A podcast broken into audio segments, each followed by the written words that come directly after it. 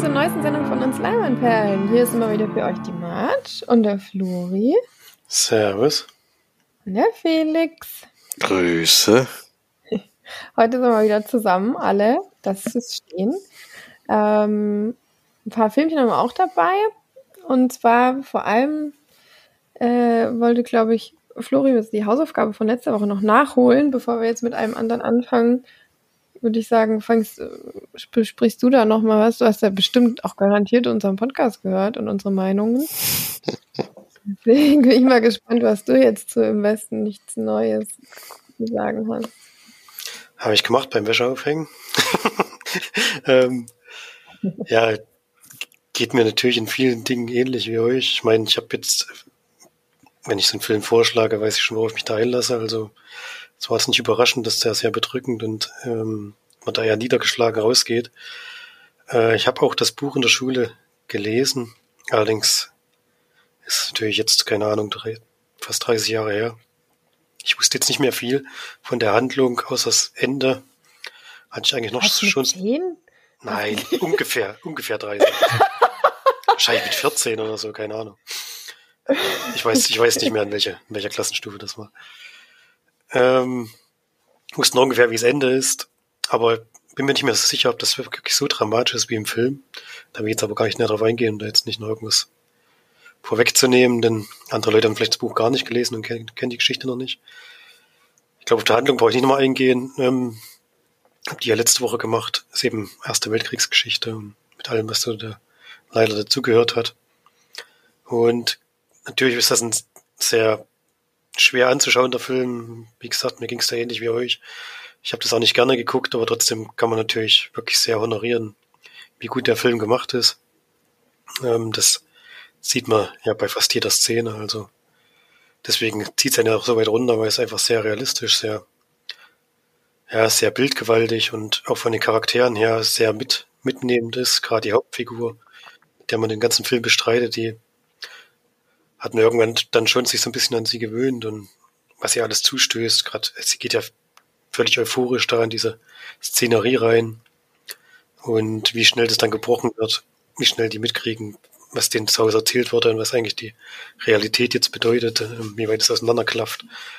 Das haut einen schon so ein bisschen aus der Bahn. Ich glaube, sowas wird heutzutage wahrscheinlich nicht mehr funktionieren mit den sozialen Medien und so und wie schnell man einfach auch Szenen aus, aus dem Krieg zu sehen bekommt. Aber damals sind die halt dahin gegangen und haben gedacht, ähm, in zwei Tagen ist der Krieg gewonnen. Und was am Ende dabei rauskam, das weiß man ja, wie viele Menschen da gestorben sind, einfach ohne irgendeine Bewe Bewegung. Das war ja das Schlimmste am Film, dass man einfach mitbekommen hat, wie sinnlos das alles war kein Raumgewinn auf keiner Seite und einfach nur Materialverlust. Ja, vor allem das über vier Jahre oder so. Ja. Das muss man halt sich mal überlegen. Das war von Anfang an einfach so. Und es hat sich nichts geändert. Wie lange sich dann auch solche Verhandlungen hinziehen, wo eigentlich beide Seiten genau wissen, dass es vollkommen sinnlos ist, was sie da veranstalten. Und da äh, wirklich noch junge Menschen da reinzuschicken. Ich habe schon zu Stefanie gesagt, es ist irgendwie ein Wunder, dass wir auf der Welt sind, weil eigentlich jeder Mann zwischen 18 und 20 damals oder ich weiß nicht, wie alt unser Uropa dann wahrscheinlich. Aber wahrscheinlich war das gerade so ein Alter, was nicht dahin musste oder nicht mehr hin musste oder so, ich weiß es nicht. Aber eigentlich unsere Generation, dass die, dass die überhaupt am Leben ist, dass, dass wir Opas haben, das ist ja schon fast ein Wunder, weil er eigentlich alle, ja fast alle zeugungsfähigen Männer waren auf einmal weg. Genau wie Ich nach dem denke mal, Zweiten dass Weltkrieg. aber auch einfach viele schon Kinder hatten auch. Ne? Es ist ja in dem Film auch thematisiert, dass viele, die im Krieg waren, natürlich dann, äh, ja, dass Frauen verwitwet wurden und waren und dann eben ohne Mann ihre Kinder großziehen mussten. Also ich denke, dass es daher dann wahrscheinlich schon funktioniert hat. So. Die, bei, die Generation, die wir gesehen haben in dem Film, hat natürlich noch keine Frauen und Kinder, weil die einfach viel zu jung dafür gewesen wären. Aber die, die davor waren, die über 30-Jährigen und so weiter, die erstmal reingeschickt werden, die hatten damals wahrscheinlich schon Familie und so weiter. Aber wisst ihr denn, ob unser Opa im Krieg gestorben ist? Ich weiß das ehrlich gesagt gar nicht. Ich habe keine Ahnung. Oder irgendein Opa, wenn wir nicht nur einen. ich weiß Mhm. das auch nicht. Das ist, das ist schon interessant, weil es ist ja nicht nur ein Krieg. Ich meine, dass unser Opa im Zweiten Weltkrieg nicht gestorben ist, das ist ja dann auch nochmal jetzt nicht, also nicht ja, selbstverständlich. Nicht. nicht. selbstverständlich, sag ich mal. Mhm. Ja. Das ist schon ziemlich heftig, wenn man so drüber nachdenkt. Was das so bedeutet dann. Ja. Ja, wie gesagt, mich hat der Film jetzt, also mir hat er jetzt nicht gefallen, aber ich kann das natürlich schon bewerten, dass das einfach ein sehr gut gemachter Film ist und verstehe auch, warum der so viele Nominierungen bekommen hat. Ich hoffe auch, dass er ein paar gewinnt. Also, er ist halt auf jeden Fall verdient, finde ich. Und ja, ich tue mich da bei, bei der Bewertung genauso schwer. Ich werde auch, glaube ich, acht von zehn geben und ich würde sogar höher gehen, wenn ich jetzt, aber man kann nicht Lust haben, nochmal so einen Film zu schauen. Also das, wär, das kann man dem jetzt auch nicht, kann man jetzt auch nicht unbedingt kritisieren, deswegen ist es vielleicht sogar neun von zehn Filmen. Es gibt einfach nicht viel, was man da jetzt abwerten könnte. Also der ist schon wirklich sehr, sehr gut gemacht. Deswegen erfüllt er auch seinen Zweck, sag ich mal. Wie fandest du denn den Score? Ähm, das ist natürlich sehr unangenehm. Das Stefan hat auch am Anfang gesagt, was sollte das? Aber ich, hab, ich hatte noch gedacht, das ist garantiert Absicht. Also mm. das soll nochmal so richtig nochmal noch mal aufs Gemüt mit draufschlagen. Und der ist natürlich auch nicht schön, aber passt halt zu allem anderen. Deswegen ist es natürlich auch stimmig. Also mm. ich verstehe das schon, warum die das so gewählt haben. Ja, ich auch. Du, du, du. Das geht mir nicht aus dem Kopf. Ohne so schlimm so schlimm. Also ich dachte vor allen Dingen beim, beim ersten Mal, wo ich es gehört habe, ich gedacht, das ist, kommt irgendwo aus einer Box bei mir, weil ich gedacht habe, das gehört doch nicht zum Film. das, das klang so komisch. Ich dachte, hä? Warum kommt jetzt so eine Musik dazu? Also das ist schon sehr ungewohnt, weil es halt auch gar nicht passt eigentlich von der Zeit her. Hm. Es war irgendwie trotzdem passend. Keine Ahnung. Ja, am Ende dann schon, aber man ist trotzdem erstmal etwas irritiert. Hm. Ja, naja, dann kommen wir mal zu einer etwas anderen äh, Hausaufgabe, nämlich die, die ich jetzt aufgegeben habe, die ja schon auch ihr beide geguckt habt, oder? Ja, ja. Flori? Ja, okay. habe ich gesehen. Gut, denn ich habe letzte Woche aus etwas, äh, wie immer, etwas kleiner Notlage, ähm, einen Film rausgesucht, den ich jetzt öfter mal gesehen habe, hatte, der mir vorgeschlagen wurde, wo ich aber gar nicht richtig wusste, was passiert da jetzt eigentlich oder was ist das jetzt überhaupt? Ähm, außer dass es ein Thriller ist und mit Mila Kunis, eine Schauspielerin, die wir jetzt, finde ich, schon lange nicht mehr so gesehen haben und vor allem nicht so gesehen haben, also nicht äh, als in einem Thriller, finde ich. Also die ist ja meistens doch eher in dem Comedy-Liebes, Liebesfilm-Genre unterwegs. Und hier hat sie mal eine ganz andere Rolle, denn im Film geht es um Annie Fanelli, beziehungsweise nennt sie sich da so, ähm, die gespielt wird von Mila Kunis, die, Entschuldigung, Frosch im Hals, die, ähm, ja, eine Journalistin ist, ähm, für ein etwas sonderliches Magazin, finde ich, also nichts, was ich jetzt lesen würde, ein bisschen Klatsch und mehr, sag ich mal, äh, die von ihrer Vergangenheit ähm, eingeholt wird, sage ich mal so, denn sie hat damals als eine der wenigen, oder ja, eigentlich waren es gar nicht so wenig, aber äh, eine der viel besprochenen, sag ich mal, Personen einen Attentat oder einen Amoklauf in der Schule überlebt hm.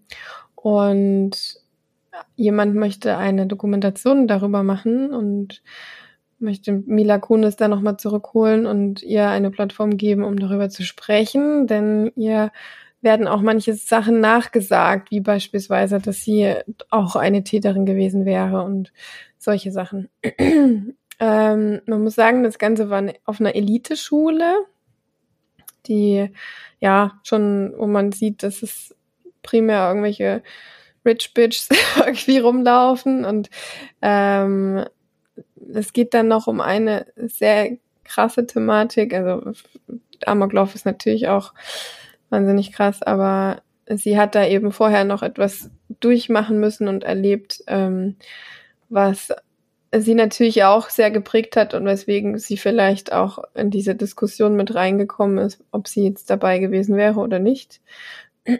Und ja, der Film zeigt sie in einer sehr gespaltenen Persönlichkeit. Also man sieht sie einerseits, wie sie sich gibt, als äh, sehr freundliche, fröhliche Person. Und man bekommt aber eigentlich so ihre tiefgründigen, dunklen Gedanken über eine Off-Stimme mit, wo ich eigentlich Off-Stimmen ja immer nicht so mag, aber mh, mm, da hat es mir jetzt tatsächlich gut gefallen. Also es hat gut zum Film gepasst. Und man begleitet sie dann eben in diesem Prozess. Gleichzeitig will sie auch jemanden heiraten, ist kurz davor, ihn zu heiraten und dann kommt aber eben diese dunkle Vergangenheit auf und ja, wie sie damit umgeht und was sie dann daraus macht, zeigt der Film. Ja, Luckiest Girl Alive heißt er auf Englisch oder im Original. Wie gesagt, Mila Kunis spielt mit, die anderen kann ich jetzt nicht so. Finn Ritrock spielt ihren Verlobten. Ja, die anderen kennt man eh nicht so. Würde ich sagen. Genau, Regie hat Mike Barker geführt. Den kenne ich jetzt nicht so. Hatten der Fisch Moby Dick 2011. Der hat aber der hat aber lange Pause gemacht, 2011, der letzte Film. Mit Moby Dick und dann 2022, elf Jahre später. Spiel mit der Angst, den kennt ihr bestimmt, oder? Das sagt mir jetzt nichts. Der Titel kommt mir jetzt nicht bekannt vor, ne? Das mit Pierce Brosnan und Gerard Butler. Mhm. Naja, vielleicht muss man den auch mal gucken. Neue Hausaufgabe. Ja, ähm, genau. Das ist der auf jeden Fall der Regisseur gewesen. Mike Barker. Brite. So, dann sagt doch mal, was ihr so denkt über Ich bin so glücklich. Äh, Flori wusste ja wahrscheinlich überhaupt gar nicht, was abgeht. ja, ich hatte schon mal ein bisschen was gehört davon. Glaube ich auch nicht, ne? Also, Ach, du hast schon einen Trailer gesehen oder sowas?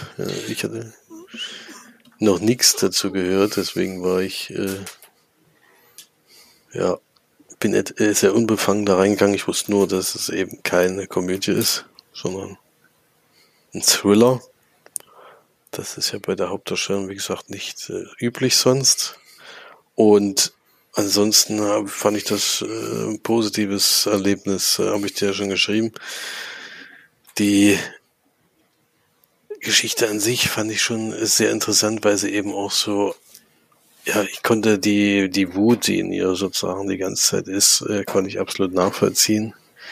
Das äh, kann, also da kann auch nichts passieren, dass das irgendwie, äh, dass diese irgendwie weggehen könnte oder sowas. Das ist einfach, wenn sowas passiert und auch in der Art und Weise und was im Anschluss natürlich noch passiert, äh, wenn das so ist, dann kann man das eben nicht irgendwie überdecken mit, was, mit dem Glücklichen. Sie versucht es ja jahrelang zu überspielen, deswegen glaube ich auch der Titel, dass sie eben eigentlich glücklich ist, aber im Innern eben gar nicht.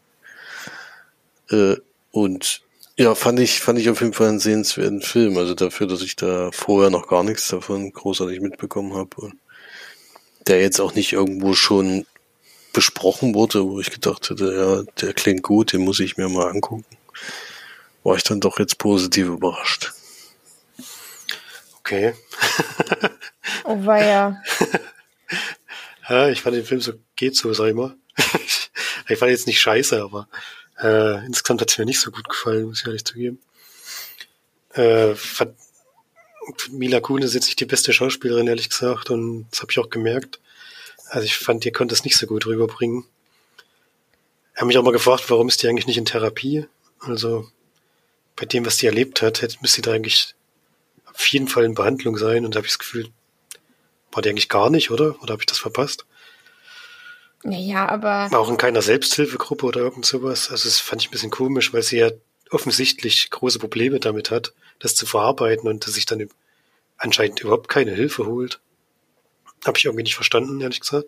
Das sagst du jetzt aber auch sehr lapidar. Also, du, erstens mal hat sie ja offensichtlich versucht, das alles zu verdrängen und überhaupt nicht darüber, äh, sich versucht, damit auseinanderzusetzen, was in der Therapie du zu 100 Prozent machen musst. Da musst du auch erstmal dafür bereit sein und das selber auch wollen.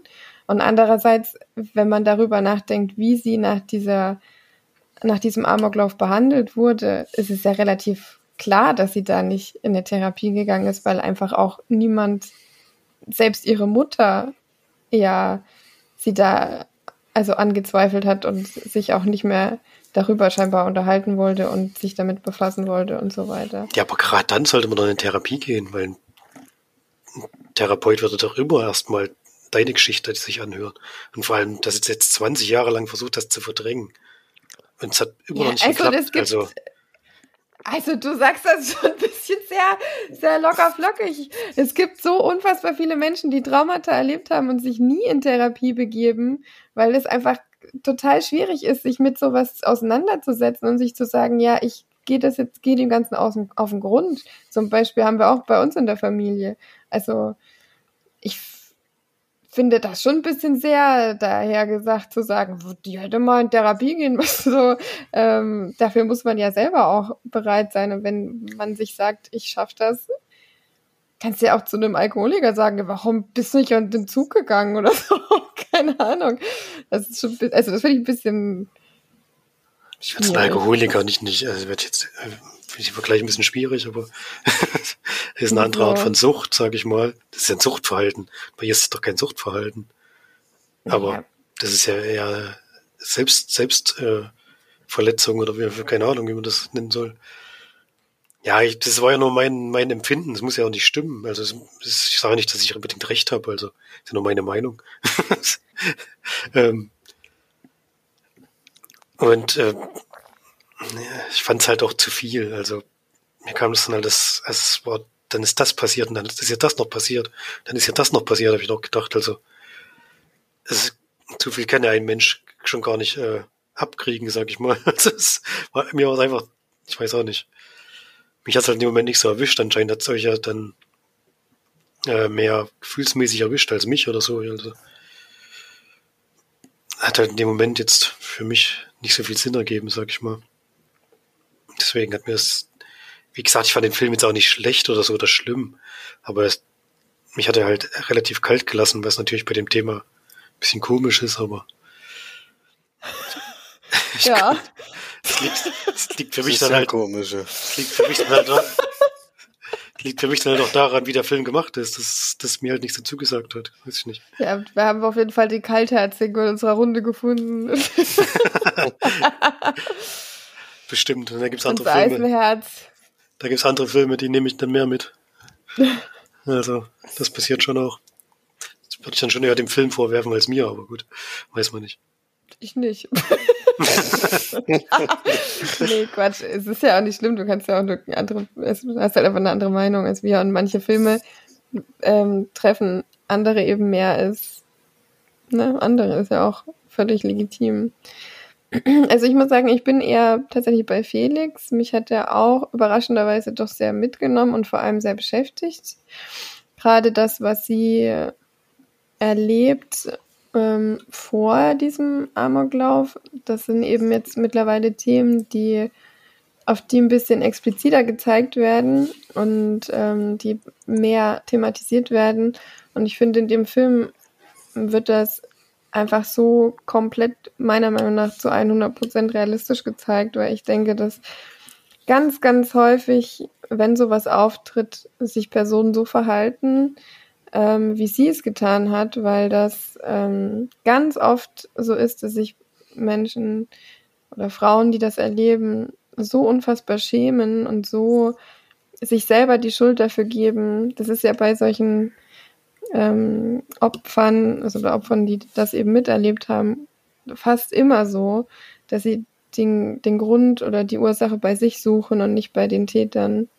Und ähm, das finde ich, zeigt der Film wirklich sehr ausführlich und explizit und gerade auch in dieser, äh, also in diesem Alter eben auch noch. Und ich fand, das war, mir war das nicht so viel. Also ich hatte auch erst gedacht, oh, jetzt ist aber, also jetzt dann das auch noch mit dem Amoklauf und so, aber es war für mich zumindest nachvollziehbar, weil die Personen, mm, um die es da eben ging, das schon sehr, also es, es hatte für mich auf jeden Fall, es war jetzt nicht so, es wäre so inszeniert gewesen, sondern man konnte es irgendwie nicht nachempfinden. Ich will jetzt nicht sagen, dass das, dass das, dass man so einen Amoklauf für gut heißen sollte oder so, ähm, aber man konnte zumindest irgendwo verstehen, warum jemand da dann so ausbricht und in diese Extrem geht.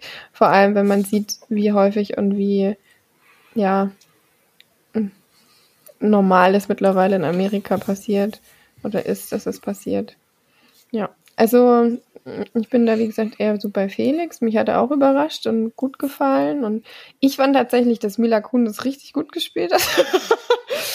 Mich hat die da komplett überzeugt ähm, in dieser Rolle. Und das fand ich einfach auch irgendwie mal total interessant, sie so zu sehen, weil das doch wirklich sonst nie der Fall ist. Und also ich habe, mich hat sie überzeugt. Ich weiß nicht, wie es Felix ging, aber ich fand, dass sie das richtig gut gemacht hat. Ja, also ich, wie gesagt, habe ich ja vorhin schon gesagt, war auch, äh, ich meine, rechnet ja bei ihr eben, weil man eben nur die anderen Arten des Films von ihr kennt, dass eben wieder so eine Quatschrolle ist oder sowas, aber das ist eben dann gar nicht. Das war schon ganz angenehm. Und das, mit dem, dass ihr mehrere Sachen hintereinander passieren, äh, das hätte mich auch gestört, wenn es halt keinen Zusammenhang gegeben hätte. Aber ja. im Endeffekt war, hing ja alles, ist ja alles miteinander verwoben gewesen. Und auf dem einen, äh, auf das eine hatte sie ja gar keinen gro großen Einfluss sozusagen.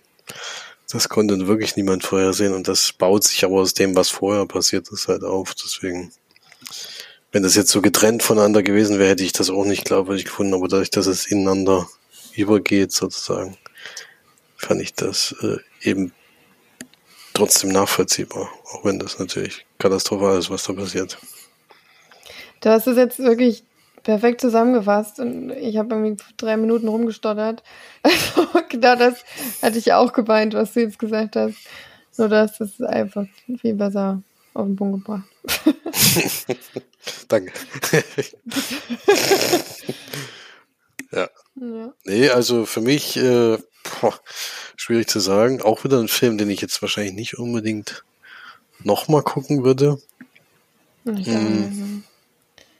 Deswegen, aber trotzdem, wie gesagt, finde ich den für einmal gucken ist ja schon sehenswert. Deswegen würde ich so sieben von zehn Leinwandperlen geben. Ich gebe sogar acht.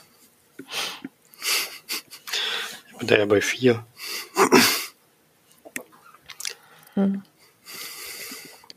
Ja, was ist denn die nächste Hausaufgabe? Ja, wir nähern uns ja den Oscars. 2023. Ich habe mal geguckt, was gibt's denn eigentlich so für Oscar-Filme, die wir noch nicht kennen, die wir noch gar nicht geguckt haben. Äh, und was gibt's da vielleicht sogar im Stream, was man eben, wo man relativ leicht ankommt. Äh, und da habe ich mir den Oscar-Gewinner von 1981 rausgesucht.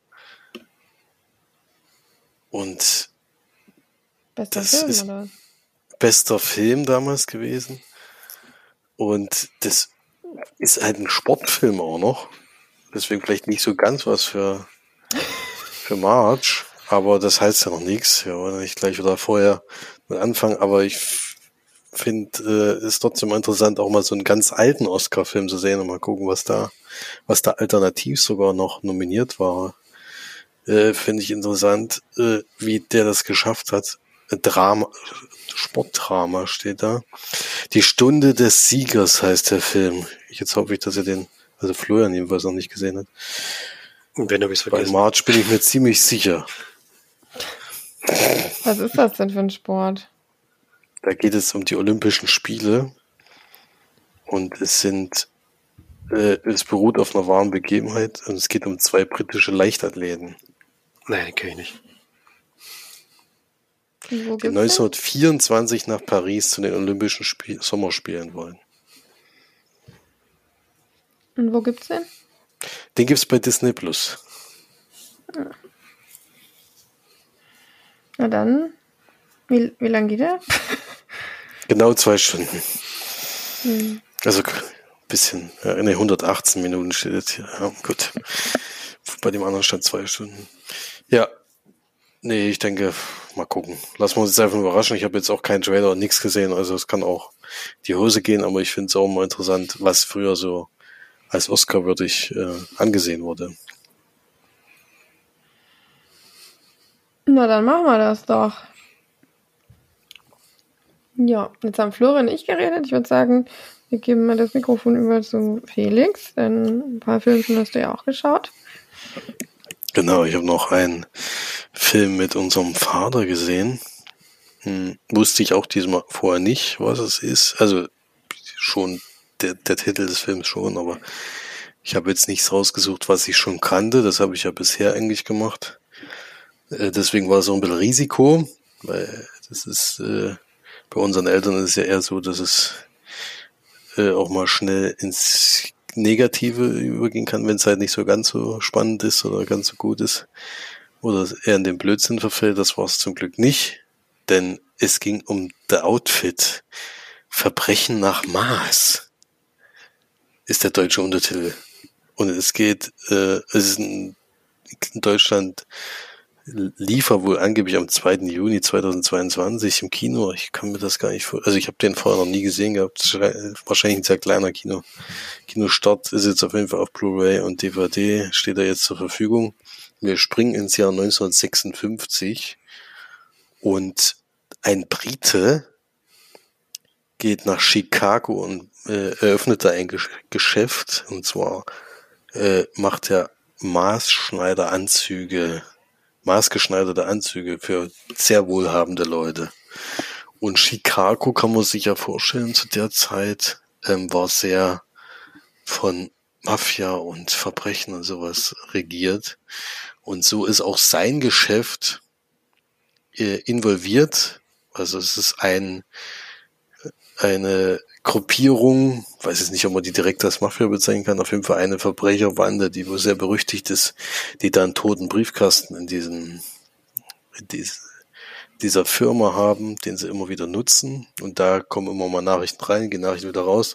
Das lässt ja alles über sich ergehen, denn die meisten Leute, die dort äh, eben arbeiten, äh, in dieser Verbrechergesellschaft äh, sind, die lassen sich auf ihre Anzüge. Verbrechergesellschaft klingt wie so eine GmbH. Verbrechergesellschaft GmbH und Co. KG sind, die lassen sich dort bei ihm die, die Maßschneideranzüge machen, maßgeschneiderten Anzüge.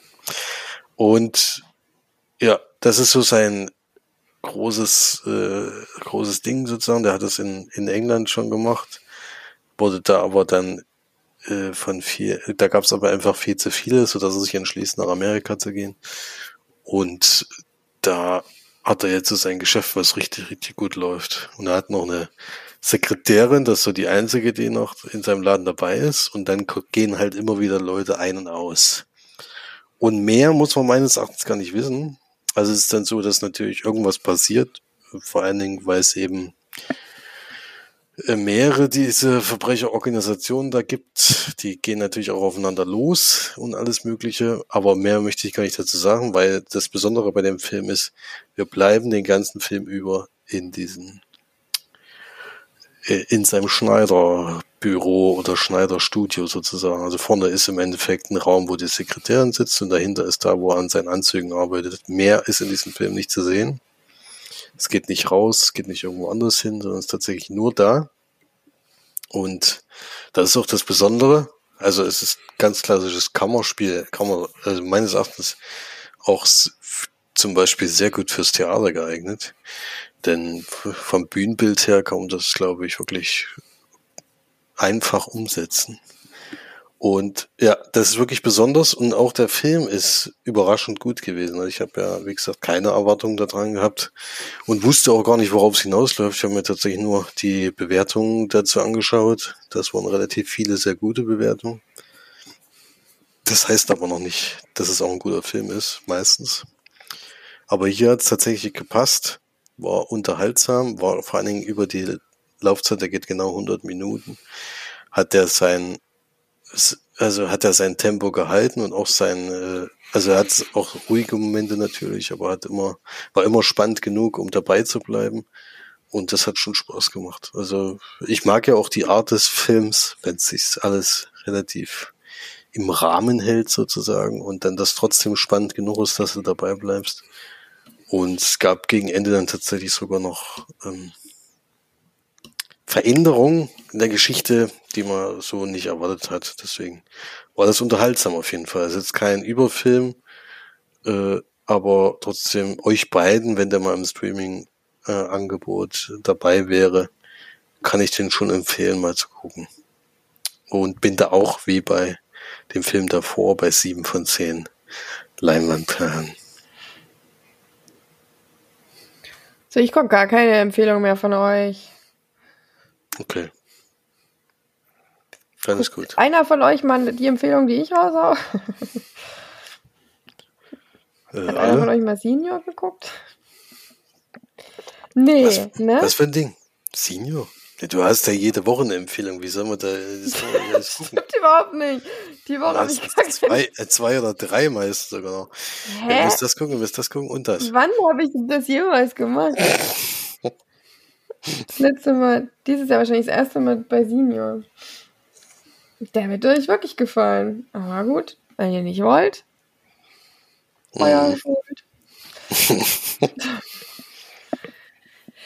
Naja, ich habe einen Film geguckt, wovon ich weiß, dass den auf jeden Fall Flori geguckt hat und auch gut fand. Felix hat bestimmt auch geguckt. und ich habe bei Disney Plus ähm, Hidden Figures nachgeschaut oder nachgeholt. Den, also Flori weiß ich, ne, aber Felix Ja, habe ich auch gesehen, ja. geguckt, okay.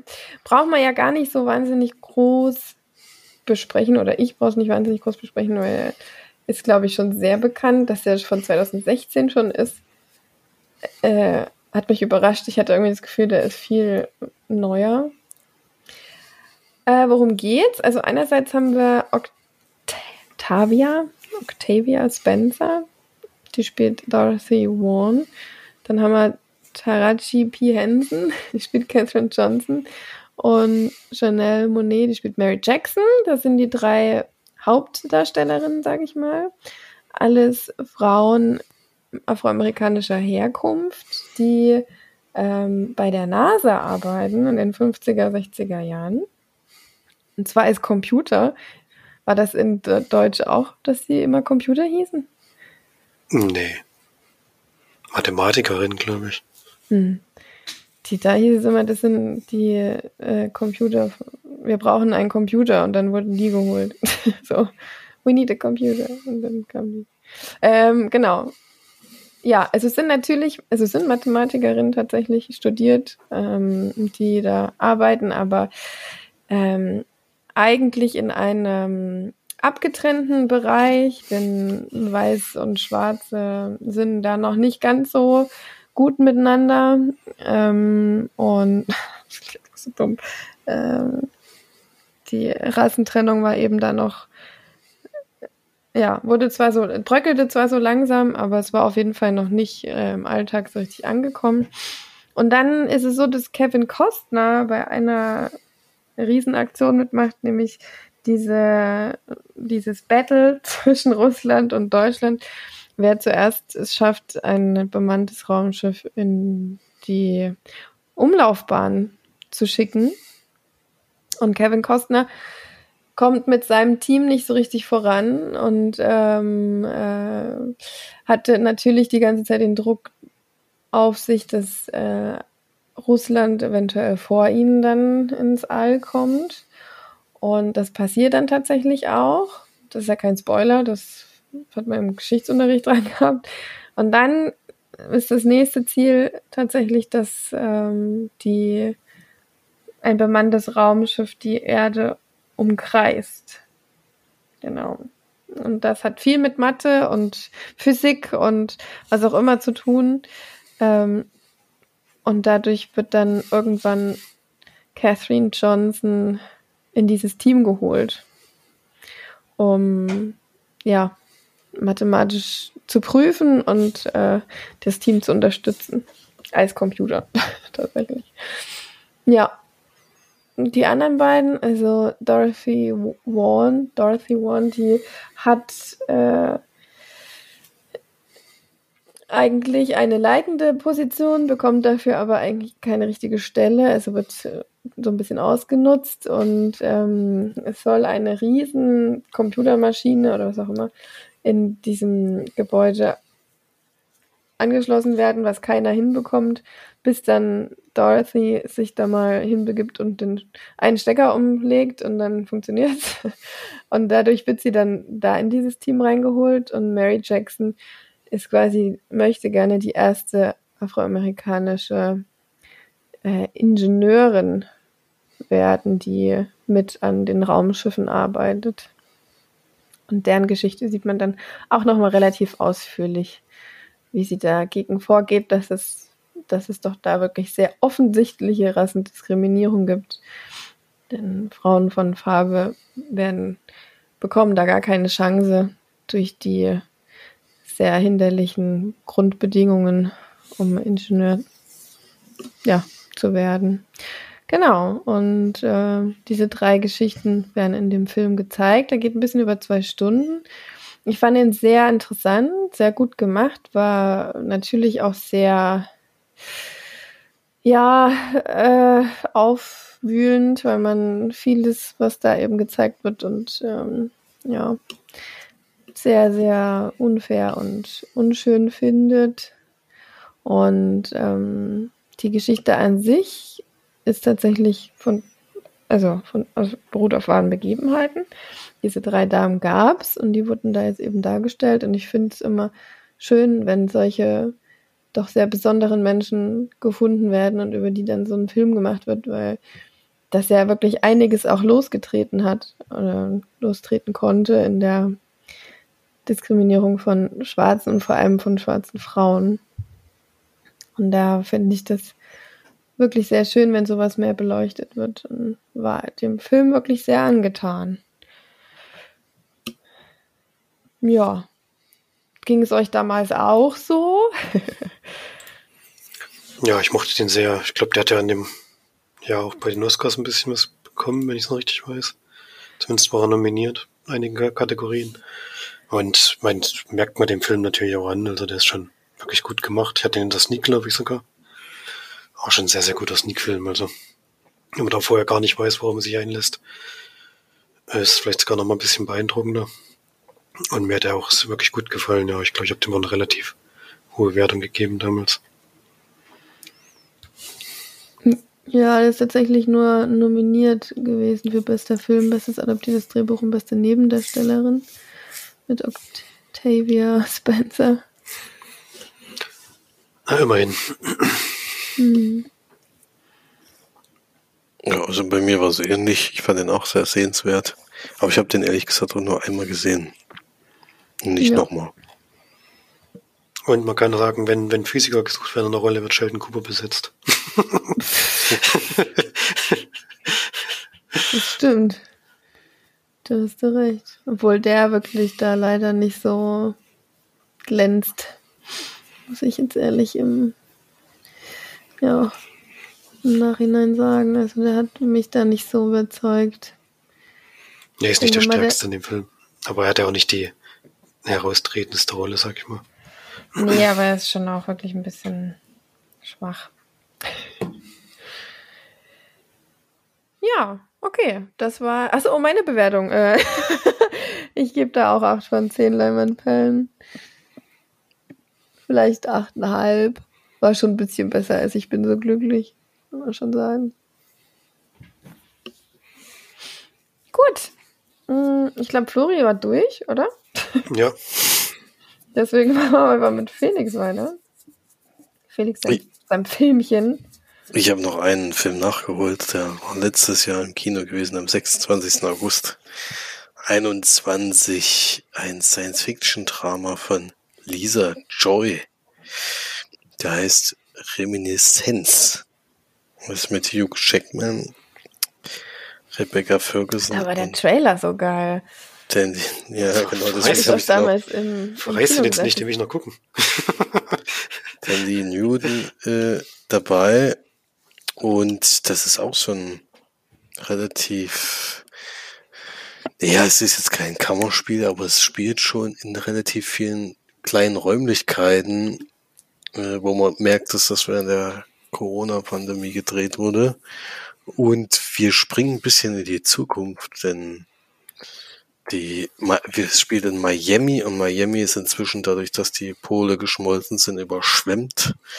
Das haben sich die Menschen jetzt so ein bisschen drauf eingestellt. Da sind sie alle nur noch mit Schiffen und sowas unterwegs, also wie in Venedig ungefähr. Und in der Zukunft ist es so, dass äh, es möglich ist, Erinnerungen wiederzuerleben. Das heißt, du kannst in so ein Behältnis gehen und dann kannst du dort deine in deine Vergangenheit reisen und äh, Erlebnisse nochmal anschauen.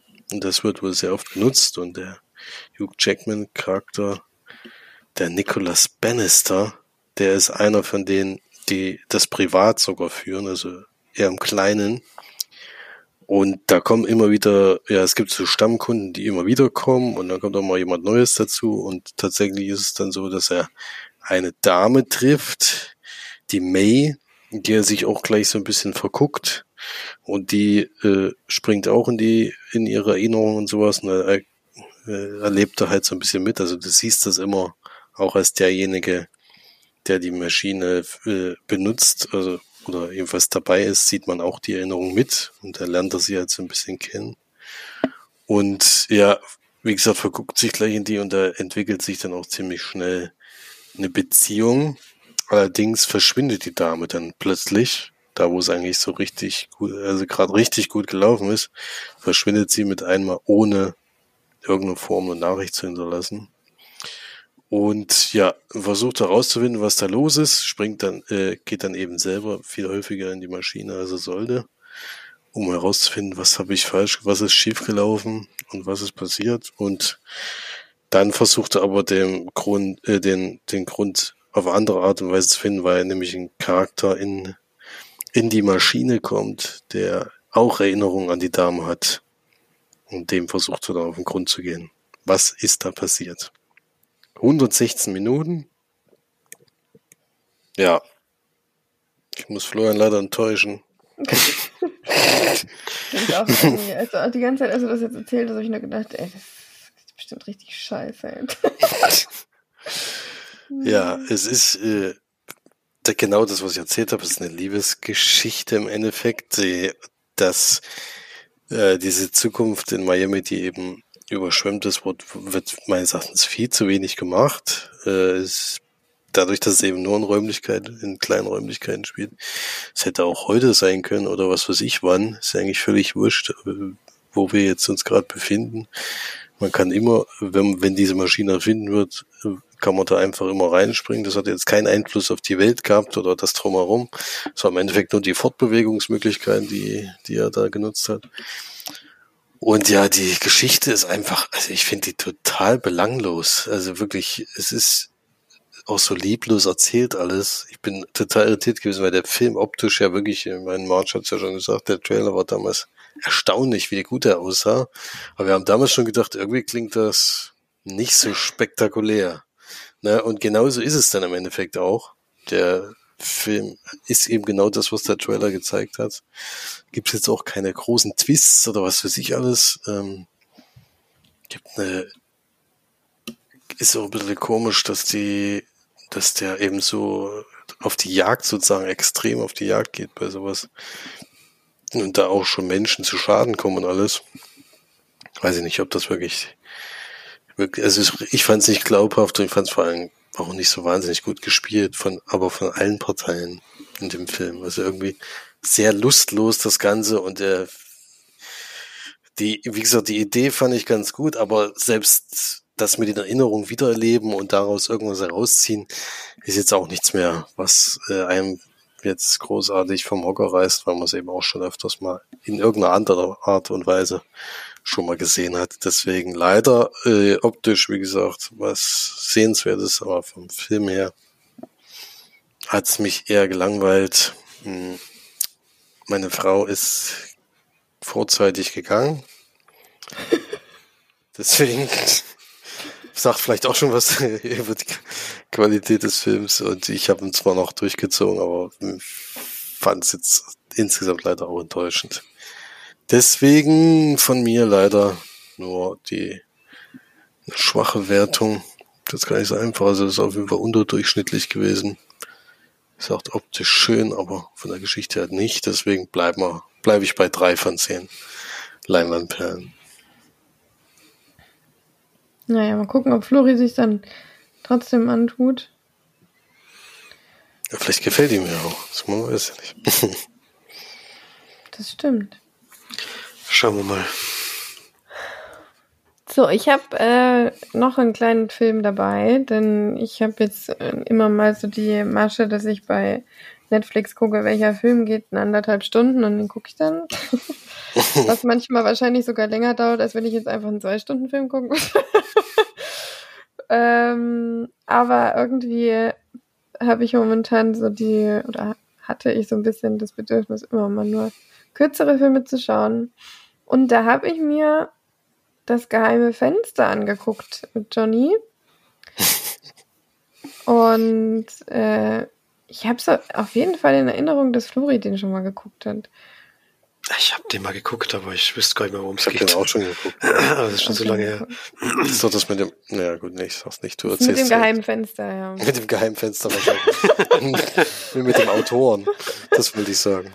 Genau, mit dem Autoren. Ja, also Johnny Depp spielt einen Autor, Mord, Rainey, der äh, auf einen, auf sein Haus ähm, auf dem Lande äh, fährt, um dort an seinem Roman zu arbeiten.